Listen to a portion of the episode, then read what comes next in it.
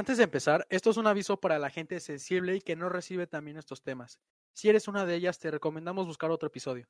Pues este es necesario tratarlo con la seriedad y madurez que requiere. Por lo mismo, estamos un poco más serios de lo normal. También cabe recalcar que nuestra invitada tenía algunos problemas de internet. Una disculpa por eso y paciencia, por favor. No sabemos de política. No sabemos del país. No sabemos sobre ciencia. Estamos hartos de que ser joven signifique que no sabemos. Que no, no somos expertos, ¿es un hecho? Yo soy Yuyu y me acompañan Adrián ¿Qué onda? y Deco, Hey, buenas, buenas, buenas. Discutiremos de, de todo. con diversos invitados y mucho más. Sin el filtro de la adultez. Trataremos temas importantes y tendremos discusiones interesantes. Sabemos que no sabemos, pero nuestra opinión también debe ser escuchada. Bienvenidos al podcast. Bienvenidos de nuevo a este bonito podcast. Sabemos que no sabemos. Hoy tenemos un tema al cual le debería importar a todos, porque quizá un amigo, amiga o cualquier cercano a ti pueda padecer alguna de estas enfermedades y ni siquiera nos damos cuenta. Enfermedades que han matado a muchísima gente y aún así seguimos sin darles la importancia que se debería. La ansiedad y la depresión son dos de las enfermedades mentales más comunes en el mundo. Más de 300 millones de personas sufren de depresión y más de 260 millones tienen trastornos de ansiedad. En México el 14.3 de la población padece de esta última y no se le da importancia que se le debería. Para hablar de este tema tenemos una invitada que ha sido partícipe de más de 10 modelos de las Naciones Unidas, incluida una participación como mesa de Senado Moon, y ha sido reconocida como la co-secretaria general para la 25 edición del TJ Moon, y que tiene un vasto conocimiento de este tema. Regina Reyes, ¿cómo estás amiga? Hola, pues muy emocionada por estar aquí. Muchas gracias por la invitación. Gracias a ti por aceptar Gracias venir. por asistir. Cuéntanos más de ti, ¿qué haces? ¿Qué eres? Pues tengo 17 años. Actualmente estudio el año de preparatoria en el Instituto Thomas Jefferson de Santa Mónica. Me gusta mucho escribir. Soy una persona que le encanta estar ocupada y no precisamente porque eso me guste, sino que me gusta mantener mi mente ocupada y siento que es una manera de estar más relajada conmigo misma, todo mi alrededor, porque como muchos saben, tengo trastorno de ansiedad generalizada y es algo que me ha invadido desde hace dos años. Entonces, esto, en vez de tomarlo como un factor negativo, he preferido tomarlo como un factor positivo que me, me ha impulsado a hacer muchísimas cosas, como estoy formando mi propia fundación, mi asociación civil, en la que vamos a ayudar a, niños, a orfanatos y en asilos. Entonces, estoy terminando de formar esa parte. Voy a empezar a abrir un negocio con mi mamá sobre productos ecológicos de belleza para las mujeres. He estado en más de 10 modelos de Naciones Unidas como mesa y como delegada y actualmente estoy muy orgullosa de formar parte este año como secretaria general del Thomas Jefferson. Qué, bonito que te puedas abrir así con nosotros. Y pues vamos a empezar, ¿no? Vamos a empezar con la depresión. Eh, ¿Qué es esta enfermedad? Es una enfermedad que te provoca una tristeza absoluta, te mete en un mood de tristeza total, no tienes ganas de hacer nada, no eh, te quita ganas de todo, ¿no? Eh, ¿Tú cómo has, has, vivido ah, de cerca la depresión o has visto a alguien con depresión? Pues em, la depresión yo creo que es más que tan solo sentirse triste y es, es una tristeza que dura bastante tiempo e interfiere con tus actividades normales diarias. Y esta enfermedad te invade sin que tú te des cuenta, se va metiendo poco a poco en tu vida hasta que de repente se nubla y ya no ves más, solo sientes que ya no tienes motivación para seguir, nada te gusta, lo que antes te gustaba, ahorita te da igual hacer las cosas. Y es una enfermedad que la he visto muy de cerca porque un, uno de mis tíos se suicidó por ansiedad y tuve una amiga muy cercana, perdón, por depresión y tuve una amiga muy cercana que mismo se, se suicidó hace dos años y medio por depresión. Entonces es, es una enfermedad que a mí me gusta tratarla con delicadeza y es una enfermedad de la que te cuesta muchísimo salir y te, te cuesta toda tu energía, todo tu potencial, toda eres te puede apagar y te puede inundar, pero también te puede ayudar a salir. Y de esto puede salir si las personas correctas saben manejarla, pero si tú también te dejas ayudar. Eh, Reyes, yo tengo una duda para, para ti. Sí, claro. Em, ¿Cuáles son las principales señales que alguien puede obtener para darse cuenta que está sufriendo de, o que puede estar sufriendo de depresión o de ansiedad? Pues yo creo que depende mucho de cuánto conozcas a una persona. Si esa persona normalmente está súper feliz, sonriendo, haciendo cualquier babosada y, y tú notas que solo se empieza a apagar, se empieza a sentir como triste con frecuencia, ya no quiere realizar actividades que antes pues no eran divertidas. Tú notas en su rostro físicamente que no está durmiendo, que está teniendo problemas para dormir, que todo le da flojera, suele comer más o come menos porque pues se quita el apetito, tiene constantes dolores de cabeza o le duele el estómago, notas que le cuesta mucho concentrarse en algo, recordar ciertos detalles o incluso tomar decisiones desde la más básica como qué ropa te vas a poner hoy, se siente cansado, pues es difícil, es muy difícil darse cuenta de, de, si una persona tiene depresión. Sobre todo porque las personas nunca te lo van a decir y nunca lo van a aceptar. Pero yo creo que depende más de cuánto conozcas tú a esta persona. Y personalmente, que era eh, más o menos a donde más me dirigía con la pregunta, pero qué bueno que, que, lo tomaste de, ese otro modo. Personalmente, ¿cómo yo me doy cuenta que tengo depresión? ¿Cómo me doy cuenta que estoy teniendo eh, problemas de ansiedad y así? Pues principalmente te comienzas a sentir muy ansioso.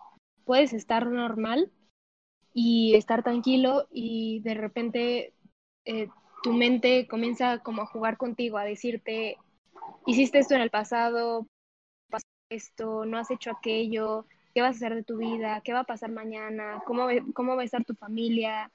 Y entonces vienen como una tormenta de sentimientos hacia ti en la que comienzas a pensar tantas cosas que de la nada, bueno, personalmente, mi corazón se acelera muchísimo, me rasco las manos, me rasco la cara y no me doy cuenta, no dejo de sentir por un momento, pierdo el uso de razón, me puedo estar arrancando los cueritos de los labios, de los dedos y yo creo que ahí es donde me dar cuenta qué está pasando conmigo, por qué me estoy sintiendo así. Uh -huh. Y entonces buscas algo para calmarte. Y normalmente aquí es cuando la gente, para calmar su ansiedad, utilizan cigarros o caen en la drogadicción, utilizan el alcohol para sentirse tranquilos consigo mismos, pero realmente no están arreglando nada, los están afectando más, porque entonces están bloqueando lo que están sintiendo y no están entendiendo qué es lo que está pasando. Sí, justo eso, a eso iba. Eh, estas enfermedades llevan a, a adicciones, como sea el alcoholismo, sea el, la misma drogadicción, porque es sí, como no, su escape de la realidad. Escapes, ¿no? Van a buscar otro, un, un, escape, van a para salir de, de, de, de su mundo. Y de hecho, triste lamentablemente es algo que no mucha gente ve. O sea, tú, una, un, alguien ve un alcohólico y dice, ah, toma mucho, pero nadie se pregunta, ah, toma mucho porque su mujer lo dejó, porque se quedó sin casa. Realmente es esa causa que muchas veces pasa desapercibida pues, debido a, a las consecuencias que causa, ¿no? Tú ves un drogadicto sí, y no, no te pones a pensar por qué se volvió drogadicto, nada más lo ves como un drogadicto. También... Oye, Reyes, y personalmente y en general, ¿por qué piensas que a la, a la gente que sufre de, de, estos, de este tipo de, de, pues de situaciones en, en su vida, le da, les da pena o les da vergüenza, incluso algunas veces, eh, hablarlo o, o, buscar ayuda. ¿Por qué piensas eso? ¿Qué, ¿Qué pasa eso? Yo creo que es porque la gente normalmente piensa o trata de motivarse con yo puedo hacer esto solo, yo puedo hacer esto sola, yo puedo salir de esto, porque eres una persona individual que llegó al mundo solo y se va a ir solo, claramente. Entonces, lo que no quieres hacer causarle molestias a la gente, no quieres que se estén preocupando por una persona que en su cabeza piensa, yo no tengo solución, o que en su cabeza piensa, este, me siento vacío, no siento nada. Entonces yo creo que en este caso la gente se, se empieza a sentir como algo inútil y, y cree que no, no es merecedor o merecedora de, de la ayuda de alguien más y se dejan hundir. Y cuando tocan fondo es cuando vienen los problemas. Está, está, está grueso. Y uno, uno como amigo, eh, digo, yo, yo afortunadamente no, no tengo este, estos problemas, pero pues conozco mucha gente que, que, que sí, desafortunadamente. Y, y yo como, como amigo de, de estas personas, ¿cómo puedo, cómo puedo ayudar si, si una persona no se deja ayudar? No sé si me explico. Sí, O sea, si una sí, no entendí tu pregunta. Sí, Es, es realmente muy complicado porque una frase que siempre he escuchado es, se ayuda a quien se deja ayudar. Si no quieren, pues no, por más que hagas, muevas cielo, mar y tierra, es algo que nunca vas a lograr. Pero en este caso, yo creo que eh, sí es difícil ayudar a una persona con estas cuestiones mentales porque no están conscientes de ellas mismas. Pero precisamente es, es por eso que no deberías hablar con, con la persona que está sufriendo de esto, solo si se deja ayudar y en caso de que no sería pues buscar ayuda más profesional, un psicólogo, un padre de familia, alguien muy querido para esa persona con la que tal vez se abra y con quien tal vez busque el apoyo que contigo no puede encontrar. Porque, pues realmente seamos sinceros, tú, tú no vas a poder brindarle la ayuda que necesita a una persona con, con un trastorno de ansiedad o con un síndrome de depresión. no, no es tan simple. Sí, sí, sí. Sí, no. También aquí hay que ah, intentar normalizar el ir al psicólogo porque muchos dicen, "¿Por- ¿por qué voy al psicólogo si no me pasa? Muchas veces, aunque no padezcas de nada, es bueno ir a abrirte con alguien por lo mismo para que no se te acumulen las cosas. ¿no? Sí, luego la Sí, gente claro. pena, ¿no? Luego dice como de, este, no, no le gusta aceptar que va al psicólogo porque piensa que la gente los va a ver feo o cosas así, pero realmente es algo, pues, bastante normal. O sea, cuando te sientes mal físicamente vas al doctor, cuando te sientes mal mentalmente, ¿por qué debería ser raro ir al psicólogo? ¿No creen? Sí, sí. Sí, tanto la salud física como la mental es igualmente de importante. Sí, sí. Eh, ya, ya vimos un poco de, de cómo de, de cómo reconoces a alguien que pueda tener depresión y así. ¿Tú qué piensas que es lo que causa que, que llegues a, a caer en una ansiedad o en una depresión? En las causas. Mm, yo creo que principalmente influye mucho el ambiente. El ambiente en el que estés puede influir desde lo familiar, lo social y tu propia autoestima, lo que creas de ti mismo. Y yo creo que si vives en, en una familia en la que desde chiquito exigido mucho hacer ciertas cosas, a que te han educado diferente a como tal vez piensas hoy en día, eso puede ir como en contra de, de, de las creencias de, de, tu familia, de tus padres, y desde ahí empieza el miedo de qué van a decir, qué van a pensar, mis papás me van a regañar, mis papás dicen que estoy inventando estas cosas. Y en el ambiente social, pues los amigos a veces se alejan cuando una persona sufre de algo así, precisamente no, no por ser mala onda, sino porque no saben cómo ayudar a esa persona y a veces prefieren alejarse. A veces esta persona que tiene una afección mental, pues puede comportarse de manera agresiva y obviamente le, les da miedo a los demás que le, que vayan, que le vayan a hacer algo a alguien. Y esto, esto va influyendo también contigo mismo porque dices, ok, ya no me quieren, ok, no voy a molestar a la gente, este, estoy súper mal, estoy loca, estoy loco, eh, nadie me va a creer, esto es una fantasía mía. Y entonces te empiezas a generar tu propia historia en la cabeza que nada que ver, porque realmente no es tu culpa pensar así, no es tu culpa tener esa afección mental. Claro. Claro, claro. Y ahorita mencionaste que hay veces que los papás, bueno, que, a lo mejor mi papá piensa que estoy haciendo drama y vemos mucha gente que sí nada más piensa que la gente lo hace lo hace por atención o lo hace simplemente por llamar la atención o por dramático, ¿no? Eh, esta gente normalmente no es la, la menos empática o es la gente que todavía no vive algo de esto de cerca.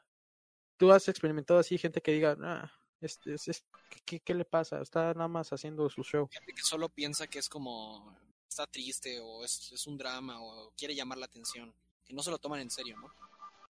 Sí, claro. Y, y yo misma he vivido personalmente dentro de mi casa. Mis papás son unas personas muy exigentes, muy profesionales, pero siempre pues son abogados. Tienen un carácter algo fuerte y algo pues muy objetivo, muy racional. Y para ellos pues la salud mental realmente no es importante. Entonces, cuando yo comencé con estos síntomas y cuando yo era más pequeña y tuve problemas con em, eh, lesiones personales y con pensamientos suicidas, depresión, ansiedad, fue cuando se empezaron a dar cuenta que algo no estaba bien, pero ellos me decían que yo llamaba mucho la atención, que porque si lo tenía todo, no, no me quería a mí misma, o no quería salir, o, no quería tener amigos, no quería hacer nada de mi vida. Y aquí hubo pues un problema bastante fuerte porque nunca me quisieron llevar al psicólogo hasta que pues, la psicóloga de la escuela tuvo que interferir porque yo estaba en el hoyo, en el hoyo y yo no me daba cuenta y pues mis amigos cercanos como pues Yuyu se dio cuenta de eso y siempre intentó apoyarme y todo, pero pues finalmente él, él no podía darme la ayuda que yo necesitaba. Hasta que un día pues fui al psicólogo y fue cuando ya me dijeron tienes que ir a un psiquiatra, tienes que tomar medicamento, porque pues esto no depende de ti, depende pues de tu mente.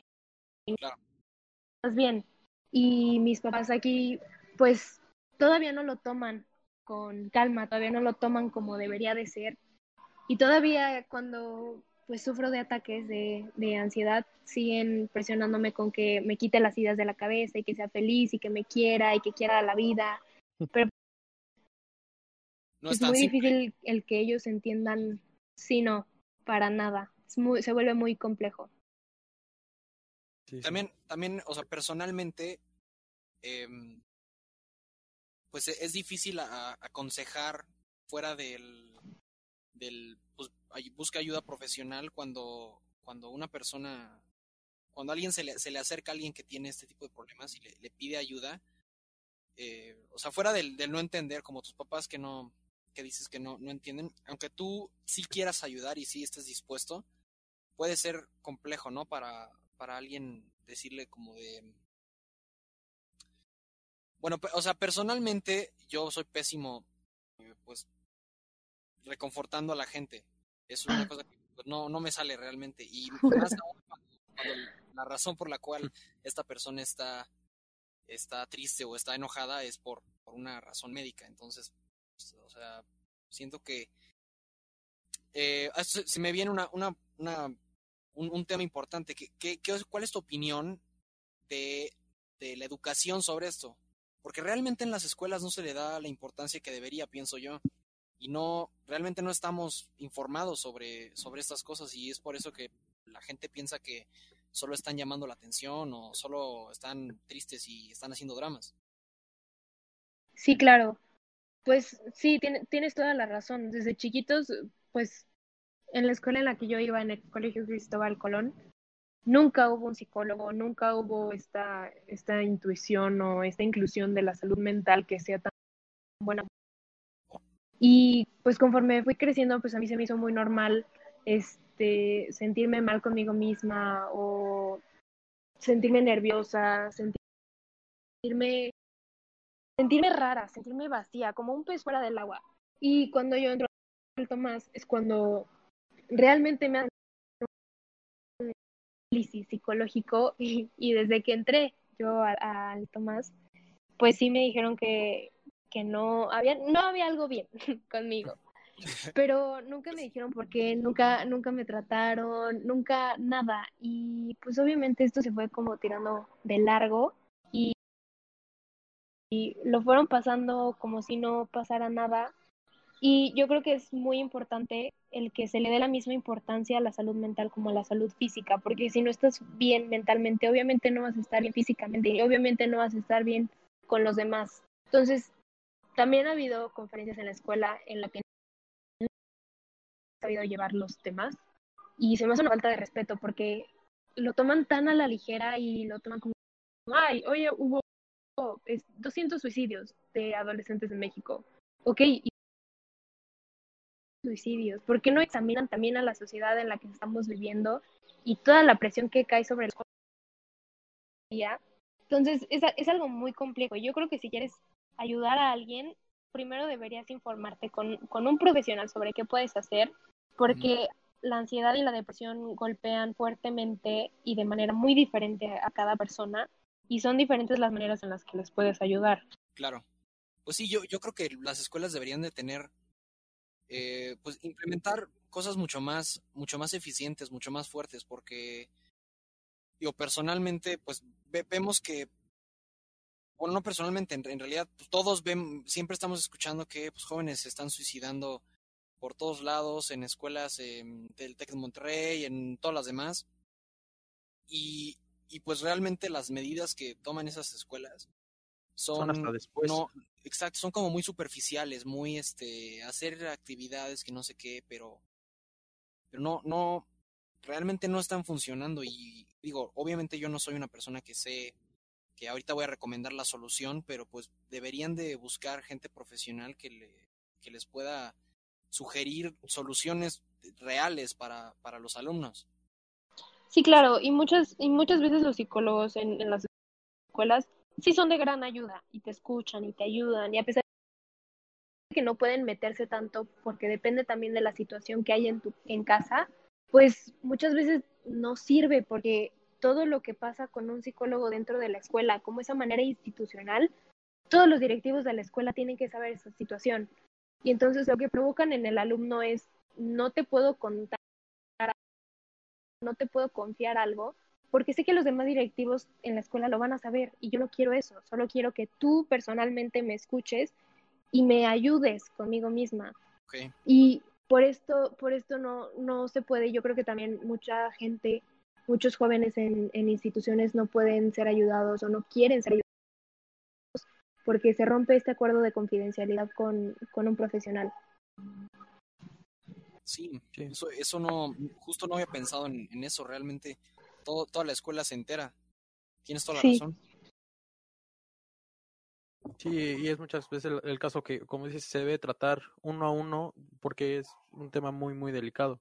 Y como mencionó Adrián, las escuelas a lo mejor sí tienen el programa de ayuda, pero no lo ponen a prueba hasta después de que pasa algo. Ya que pasó Exacto. algo, ya es cuando empiezan a tomar acción, en vez de buscar algo para prevenir que pase eso. También, Reyes, mencionaste eh, que, o sea, la gente con ansiedad de repente su sufre de ataques. Tú no sé si nos quieras contar personalmente cómo vives esos ataques. Sí, claro. Este, pues normalmente empieza con algo muy chiquito, ¿sabes? Como una bolita que se te mete en, la mente. Y a mí personalmente me preocupa pensar en, en el futuro, en el que va a pasar. Y no, y lo hago muy, de manera muy inconsciente. Entonces comienzo a pensar algo a futuro o algo que pasó ayer y entonces me genero como toda esta historia en la cabeza y mi mente empieza a jugar conmigo hasta que empiezo a que pues no, no están bien, como qué va a pasar mañana, qué es lo que voy a hacer, no estoy haciendo nada de mi vida, eh, mi familia dónde va a estar, dónde está, estará bien, va a estar conmigo. Y te empiezas a generar tantas preguntas contigo que no puedes responder en ese momento. Y pues yo comienzo a, a, a rasguñar mis manos, a arrancarme cueritos de los dedos, de los labios, y no lo siento. Y no lo siento hasta que alguien me ve y me dice, oye, ¿estás bien? Oye, te estoy viendo así, ¿qué necesitas? Y en ese momento es cuando me doy cuenta de qué estoy haciendo, pero ya no puedo parar, porque mi mente sigue trabajando, trabajé trabajé trabajé, y mi cuerpo no lo puedo controlar me puede, puedo comenzar a temblar, puedo comenzar a llorar o puedo simplemente desmayarme porque mi cuerpo ya no aguantó más. Y a mí personalmente me molesta que una persona se acerque a mí y me, y me diga, respira. Y eh, ahí es como explosión doble. Es como, no, es como cuando, es como cuando las mujeres nos dices como, cálmate cuando están enojadas. Sí, exacto. Creo que a Entonces, nadie, a nadie le gusta que le digan eso cuando no está tranquilo. sí, exacto. Y no me gusta que me toquen porque me pongo peor. Entonces, a mí de una manera en la que me puedes ayudar y en la que me ha servido muchísimo es que se me acerquen, pero lentamente y me pregunten, ¿necesitas algo? O que nada más me digan, vas, ya sé que ahorita no estás bien, pero vas a estar bien. Y una táctica que me ha ayudado muchísimo es que me, me enseñó mi hermana realmente, es que utilizas tus cinco sentidos y entonces dices, ok, cinco, co- mi hermana me ha dicho, dime cinco cosas que puedas ver en este momento. Y entonces las vas diciendo. Y dime cuatro cosas que puedas oler y las vas diciendo.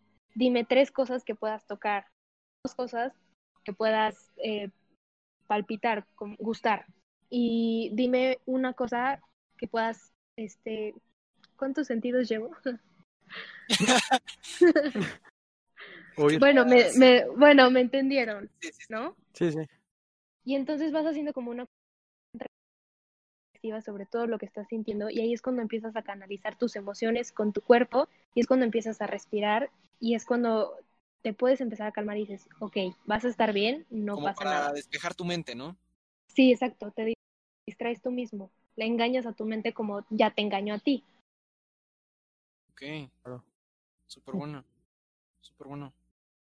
Ojalá le sirva a la gente que nos escuche que esté teniendo algo de esto. Sí, pues sí. Pues digo, es una buena táctica que podrían intentar y si les sirve, pues perfecto. Y ahora, tú personalmente has, has vivido, o sea, obvio, has vivido así de que esta cuarentena más fuertemente hasta estos síntomas. Sí, definitivamente. La, el primer mes, eh, pues todo estuvo como bien, intenté mantenerme ocupada en todos los sentidos y llegó el segundo mes de cuarentena y fue cuando me dijeron que tu tío, que es un tío muy querido para mí, tiene COVID. Y el papá de, de la mejor amiga de mi mamá y su hermana se acaban de morir por COVID. Y entonces el leer tanto las noticias y el pensar, creo que nunca voy a salir de mi casa, ¿qué hago aquí? ¿Qué es lo que va a pasar conmigo? Ya no tengo futuro, ¿ya para qué estoy? Y otra vez empiezan las preguntas y el que no estés como con nadie más que con tu familia y el que no convivas, pues también genera estas situaciones y, pues sí, o- hubo, hubo una vez, un día, nada más, afortunadamente solo ha sido una vez en la que sí me puse muy mal porque ya no sabía qué hacer, ya no quería estar en mi casa, hubo ciertos problemas intrafamiliares y no sabía cómo controlarme y mi mamá tampoco y me tardé mucho, mucho, mucho, me tardé fácil media hora en, en tratar de calmarme porque mi mamá solo me alteraba y yo no podía calmarme, mi hermana no estaba, estaba prácticamente sola y pues sí, sí pasó como algo a mayores porque en el momento en el que me calmé, me di cuenta que estaba en el techo de mi casa, sentada. Y yo me bloqueé totalmente, no me di cuenta hasta que pasó dónde estaba y qué estaba haciendo. Y ya fue cuando pues comenzaron otra vez los medicamentos, terapia en línea, métete a más cursos en línea, más ejercicio, come más sano, trata de dormir. Y a mí personalmente me pega mucho esta situación con mi sueño. Dejo de dormir. He dejado de dormir hasta semana y media. Y entonces si tú me ves y parezco zombie. Parece que nunca en la vida he dormido. Parezco un esqueleto. Entonces los ojos se me ven morados y yo que soy morena, imagínate. Me veo pálida, me veo blanca y los ojos morados. Wow, Uf. qué feo. Qué horror, qué horror. Sí, sí, e- es, es difícil, me imagino. ¿Y, y qué, qué nos recomiendas a, para combatir todas estas sensaciones malas esta cuarentena? ¿O cómo, o cómo lo has hecho tú? Pues esta cuarentena personalmente ya no estoy eh, tomando medicamentos, ya no estoy tomando una terapia, porque la situación en mi casa es complicada, entonces es como, no, nada de hablar con alguien que no sea alguien de la casa. Entonces me las tengo que ingeniar y que es algo que obvio no se tiene que hacer. Eh, no soy una buena paciente, no tengo un buen historial, pero yo me he inscrito, ahorita tomando clases de francés, clases de árabe, lengua de señas. Estoy en un curso introductorio eh, de derecho porque es lo que quiero estudiar.